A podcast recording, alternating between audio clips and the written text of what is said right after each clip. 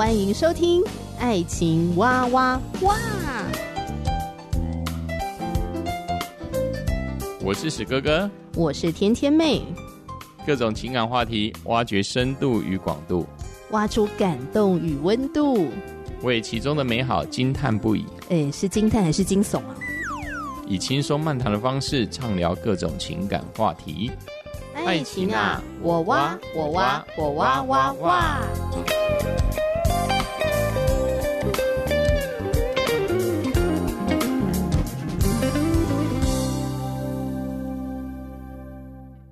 Hello，我是天天妹，欢迎你收听《爱情哇哇哇》。哎，请问你听过土味情话吗？土味情话，好比说，嗯，你知道为什么我老是输吗？因为我输给了你的温柔。你知道我的缺点是什么吗？缺点你。你猜我的心在哪里？在右边还是左边？不对，是在你那边。你知道我最近喜欢喝什么吗？呵护你。好，我知道大家已经听到在翻白眼了啦。哎，其实我觉得这些土味情话真的蛮可爱的，在情侣之间，有时候说一些土味情话，我觉得还蛮浪漫的啦。虽然另外一半可能会翻白眼，或者是想要打你之类的，但也是一个小情绪。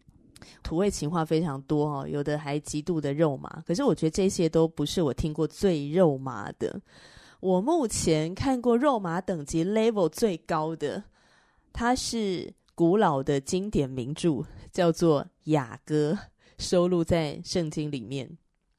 《雅歌》书里的经典名言，有一句话常常被引用。那句经典名言是在二章的七节：“耶路撒冷的众女子啊，我指着羚羊或田野的母鹿，嘱咐你们不要惊动。”不要叫醒我所亲爱的，等他自己情愿。好，这边的不要叫醒他的意思是指说呢，不要激动这个爱情，要等他自发。哈，也就是说，爱情呢是不能勉强的。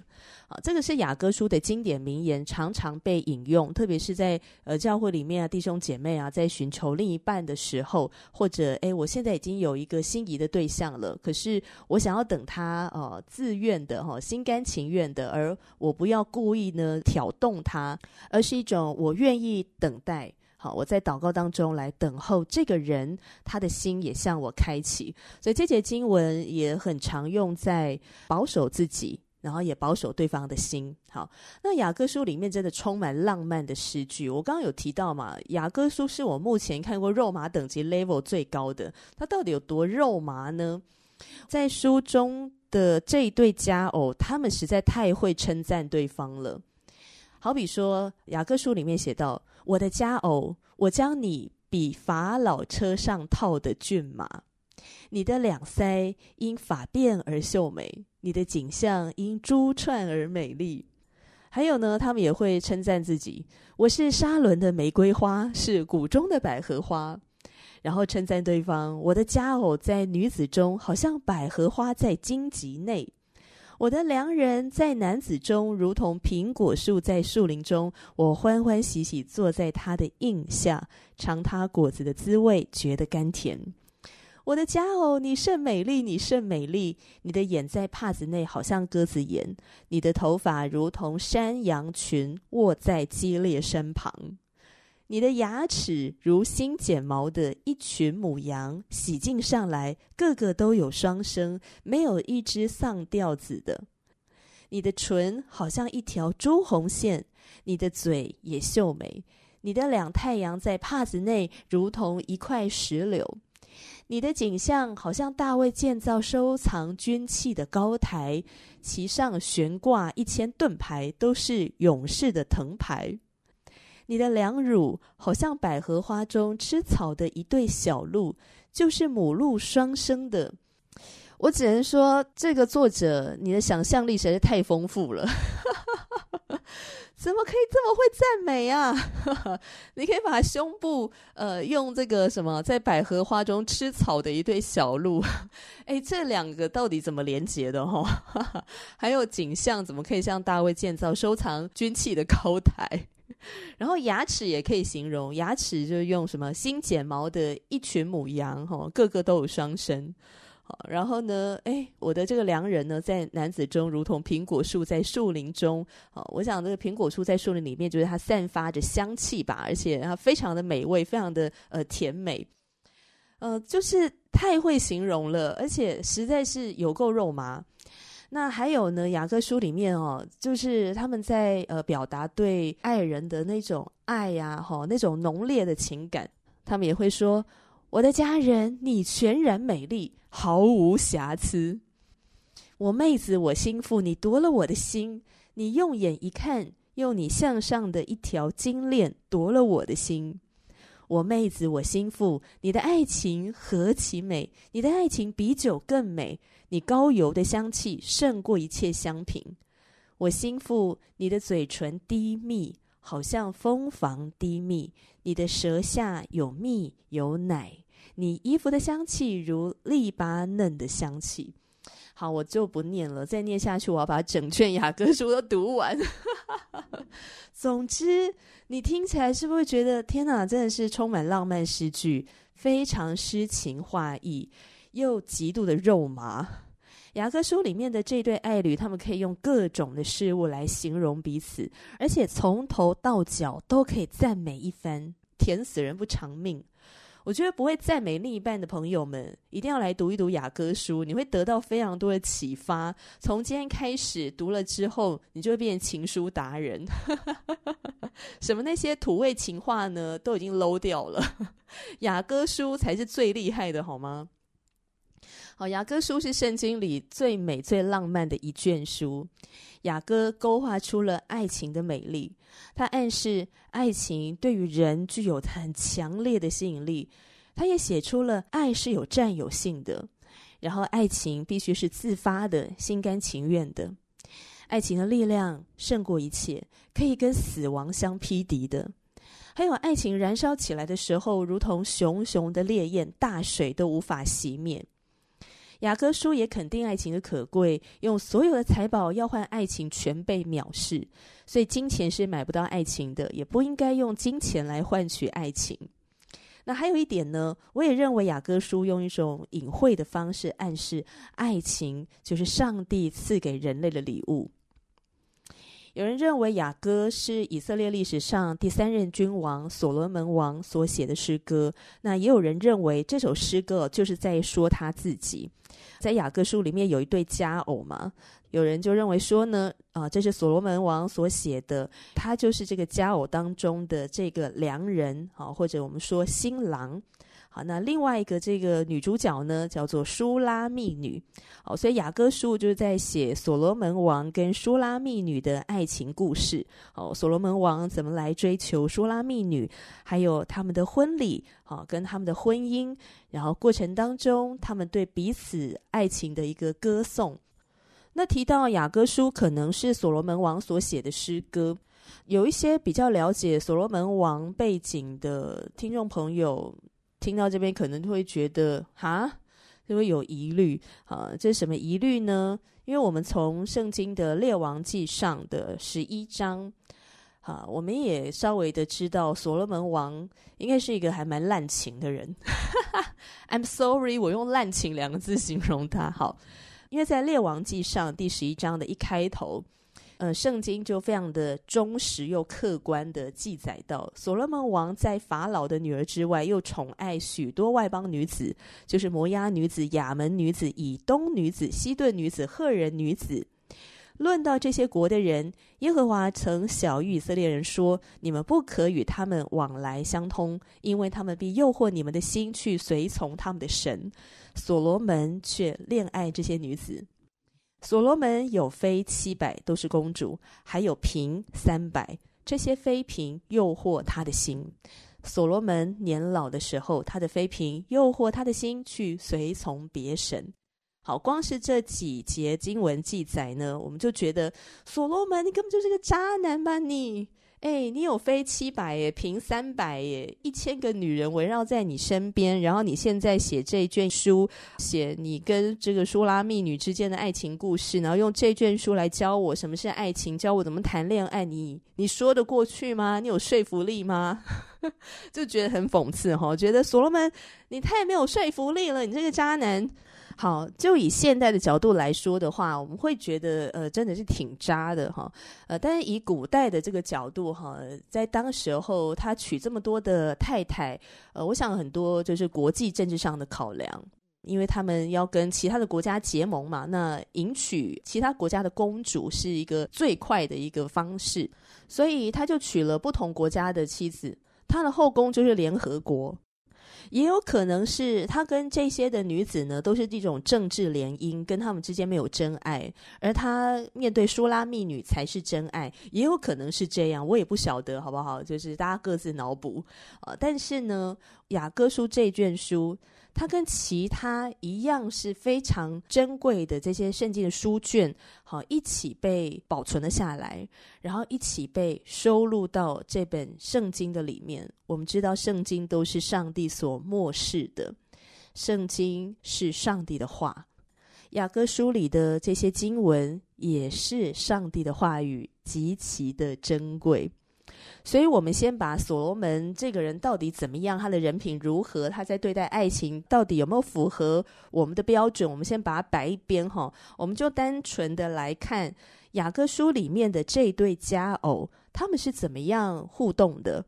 我们可以从这卷书里的这对佳偶的互动过程里面去看见爱情它彰显出来的那个样貌是怎么样的。所以这就是我们今天的节目内容。我们要从雅歌书的这对佳偶中来学习。好，那么今天呢，继续是分享好书嘛，哈，就是我心动了。然后呢，从单身、交往、订婚、结婚的蒙福原则，呃，非常感谢台湾学员传道会授权给天天妹在节目里面推荐给大家。这是一本翻译书，作者是班恩史都华。在书里面呢，他就特别提了雅歌书，希望我们可以在雅歌书当中看见爱情的美好，也学到一些爱情应当具备的一些特质。好，这卷书的一开头，这对佳偶他们碰面的时候，呃，苏拉密女对新郎说：“你的膏油馨香，你的名如同倒出来的香膏，所以众童女都爱你。”提到你的名如同倒出来的香膏，呃，香膏是充满香气的。那说到香膏呢？不是那个体香膏哦，跟我们现在那个用什么止汗剂体香膏那个东西是不一样的哈。香膏这个东西啊，在以色列这个国家哈，古早的时候还是非常贵重的一个生活用品。那并不是家家户户都有，呃，你必须要有点钱，因为它真的是很贵重。在圣经中，我第一次认识到香膏呢，是主耶稣。好，他在伯大尼患麻风的西门家里做客的时候，有一个女人拿了一玉瓶至贵的真拿达香膏来到耶稣的面前，然后他打破了这个玉瓶，把香膏呢浇在耶稣的头上。那旁边呢就有一些人啊，暗暗的在那边讲说。干嘛要浪费这个香膏啊？这香膏可以卖三百多银币，分给穷人不是很好吗？好，所以他们就有点对这个女人呢暗自的生气。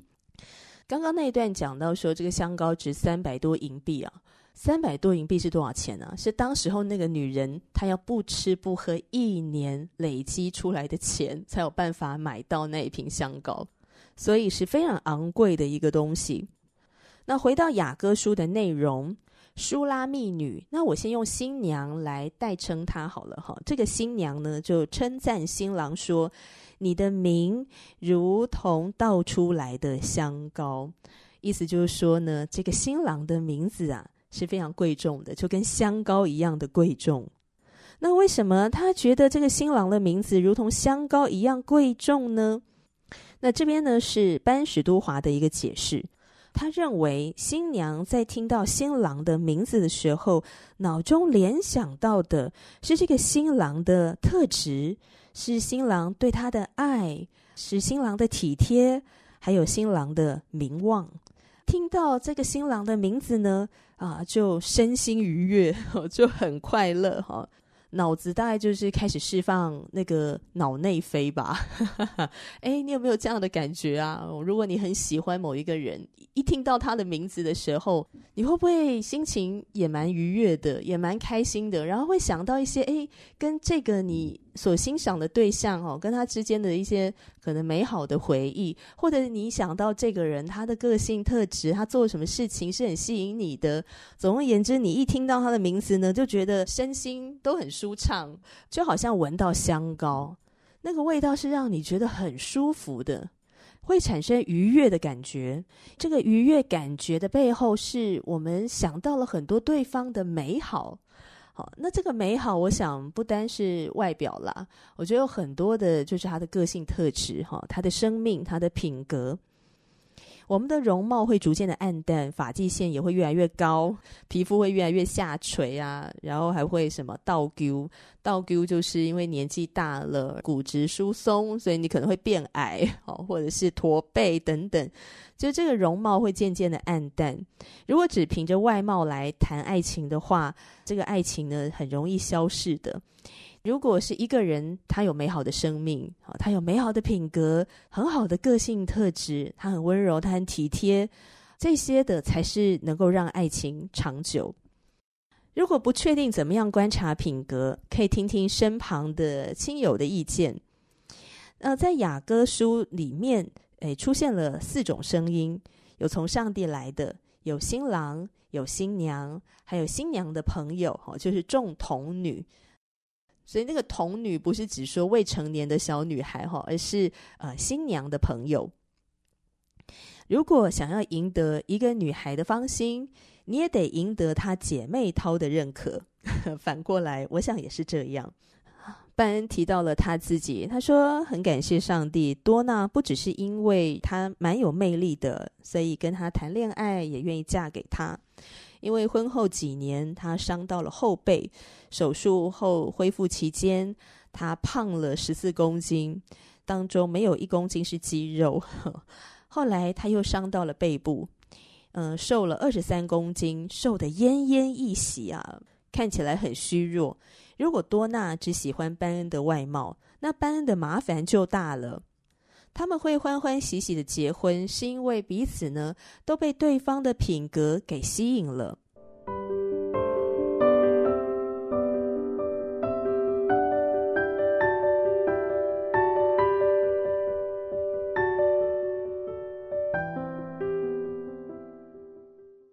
接着呢，可以从雅歌书里面啊、哦，看见这对佳偶是怎么面对爱情的。当爱情降临的时候，他们是勇敢的、积极主动的。从雅歌书的第二章看出，新郎很兴奋，是怎样的兴奋呢？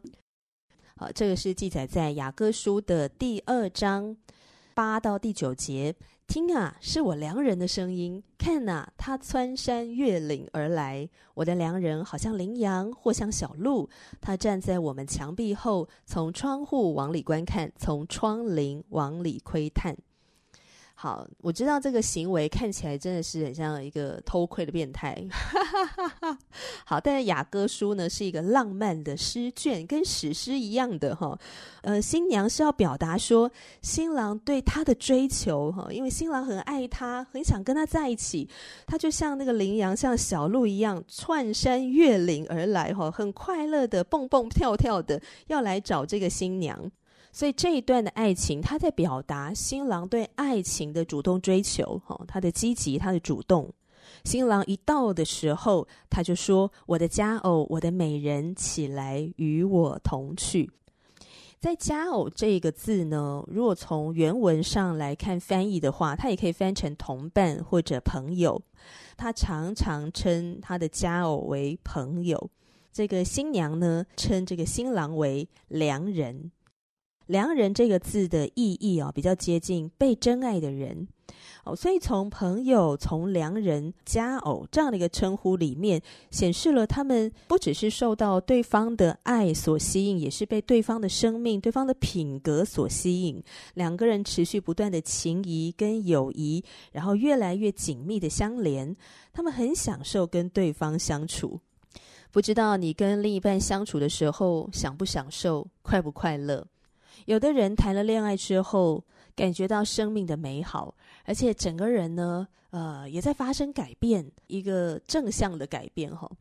可是我也看过有些人进入恋爱当中，没有因此变得更幸福快乐，因为他们关系连结的方式不太好，没有真正的尊重和接纳。他们在对话的时候，一方时常打断另一方说话，或者他们常常沟通错误，然后误会，或者不爽对方的时候就隐忍自己。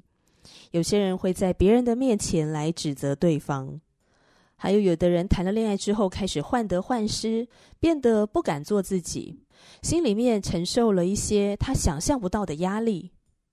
我实在难以想象，没有办法跟一个无法和自己建立亲密感的对象继续的往下交往，甚至走向婚姻。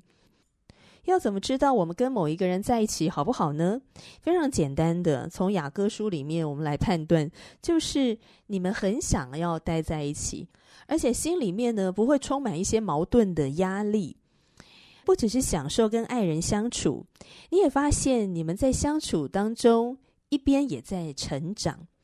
好，所以接下来呢，我们要谈的哦，就是从雅歌书当中我们看到的爱情，它有一个特质，真爱呢，它是有生命力的。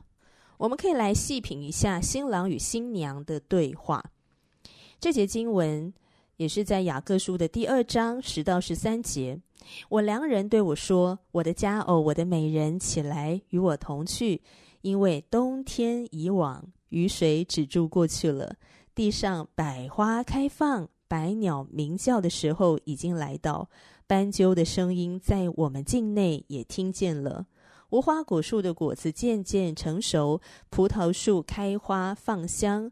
我的佳偶，我的美人，起来与我同去。”好，你觉得这一段是在描写哪一个季节呢？当然，没错，就是春天。那你怎么判断是春天呢？好，第一个，因为冬天已经过了嘛。然后呢，地上百花开放，好，而且百鸟鸣叫，好，斑鸠的声音在我们境内都听见了哈。然后无花果树的果子呢渐渐成熟啊，哈，就是生机盎然的啊。所以这个会让我们马上联想到春天。新郎与新娘之间的爱，他们是充满了生命力的，他们是生机盎然的。要怎么知道你们的关系是能够迈向婚姻呢？你们之间除了洋溢兴奋的这个爱情，哈，浪漫也好，哈，粉红泡泡也好，在这个关系里面，你们在相处当中，是否带动双方的生命是成长的呢？你们的爱情是否让你们的生命盎然呢？它使你的生命变得更丰富吗？你们会一起追求成长吗？可以看得出来，有一些的情侣，他们在交往当中，好像唤醒了对方渴望成长、渴望变得更好的那一面。呃，不管是在面对生活，好，面对一些的习惯，好，或者是面对哦工作，好，工作的态度，还有面对感情，还有呢，面对灵性上的成长，我们彼此的爱唤醒了我们渴望更进步的，要有长进的。好像在对方的身边，两个人都希望自己可以精益求精，然后鼓励彼此继续的成长。而我也有看过一些比较极端的哈，有的人谈恋爱之后呢，诶，好像慢慢失去了喜乐，诶，好奇怪哦，谈恋爱应该是一件开心的事情哦，可是呢，你就发现他好像心事重重，乌云罩顶，心里面呢总是有一种呃无法说出来的一种忧虑的感觉，好像很有压力。谈个恋爱好像充满了罪恶感，呃，有的人呢，甚至啊，为了要谈这个恋爱呢，就跟亲友疏离了，好，变得退缩了，然后也变得比较悲观了，然后比较封闭了。所以，我们谈的这个恋爱是怎样的恋爱呢？它让我们成长吗？它使我们更有生命力吗？这是一个值得思考的部分。好，第二个，我们可以从雅歌书里面哦，看见真爱。是信任的，这对佳偶越来越渴望和对方在一起，但不代表他们之间没有任何阻碍。他们必须勇敢的跨越障碍，然后用真诚的一颗心来呼唤对方，来邀请对方。新郎对新娘说：“我的鸽子啊，你在磐石穴中，在陡岩的隐秘处，求你容我得见你的面貌，得听你的声音，因为你的声音柔和，你的面貌秀美。”听听这个新郎的比喻，他把新娘描绘成美丽柔和的歌词，而且是在一个什么高耸的磐石穴当中。哇，这是一个遥不可及呀、嗯。不过呢，这个新郎呢没有说，那我就来攀上这个悬崖，拼命的想要来抓到这只鸽子。他并不是用这个方式，他是轻声的呼唤，温柔的邀请美丽如鸽子的新娘能够来到他的面前，就是一个很细腻的刻画哦。他想要亲近这个女孩，想要更认识她。这个请求可能会让女孩有受伤的风险。假如这个女孩，哈，或者说新娘，她掏出了内心深处的意念、期待、梦想跟渴望，结果这个男人不买单呢？有的人说，失恋，哈，就是那种伤心的感觉，就你的爱情，哈，你勇敢的掏出来了，可是对方却不愿意接下来，让你的这个心呢，就直接掉在地上，哈，就碎了一地。如果有人想要深入我们的内心深处，我们的确是该小心谨慎，男士们，如果你还没有足够的成熟务实到能够照顾一个女孩，就不要像一头鹿在那儿奔跑，从窗户里在那儿窥探，呼唤她：“我的佳偶，与我同去吧。”如果这是我们的境况，那我们就只是一个在玩闹的男孩，而我们正在玩弄一个女孩啊，细腻的心灵，这是一个错误，这并不是真的在求爱。如果我们只是想要看一看会发生什么事，我们就不用在那里呼唤某一个少女离开她的磐石穴中。那女士们，假如对方对于婚姻没有兴趣，或者还没有准备好要结婚，就千万不要对他掏心掏肺。爱情里面的尊重与信任是非常重要的。雅歌书里面的新郎轻声的呼唤新娘离开他的岩石穴，好，愿意啊来到他的面前。而新娘也因着愿意信任，也回应了新郎的爱，而且为了要保护他们彼此信任的爱情，啊，他们的关系，在雅歌书的二章十五节说，要给我们擒拿狐狸，就是毁坏葡萄园的小狐狸，因为我们的葡萄正在开花。这个狐狸是什么意思呢？嗯，狐狸是很可爱的动物，不过在这节经文里面，狐狸啊。呃，象征着关系里面的威胁。你觉得生活当中会有哪些事物会成为威胁？哦，威胁到我们的爱情关系，其实蛮多的耶。比方说，不好的习惯，不好的习惯里面包含着不良的嗜好，或者呢，错误的价值观，或者其他的外在因素等等。所以他们说要擒拿狐狸。就是毁坏葡萄园的小狐狸，这葡萄园就象征着他们的爱情花园啊。这个葡萄正在开花当中啊，啊，充满生命力哈，生机盎然的。但如果有出现这个会毁坏的小狐狸，可能会把这些生机盎然呢给摧毁掉，所以要擒拿狐狸。所以我们在谈恋爱的时候呢，我们也要够警觉啊。你要警觉到说，诶，今天发生了一件事情，它对我们的关系会带来什么样的影响？有哪些的事物会威胁到我们的关系，会造成我们的关系疏离，而不是走向亲密？甚至它扼杀了我们的生命力，使我们变得消极。雅各书里的这对爱侣，他们坚决要除去关系中的威胁，以此来建立他们的亲密与信任的关系。好，今天先分享到这里。下一次呢，我们还会继续聊雅歌书，邀请你继续来收听《爱情哇哇哇》节目。我是天天妹，拜拜。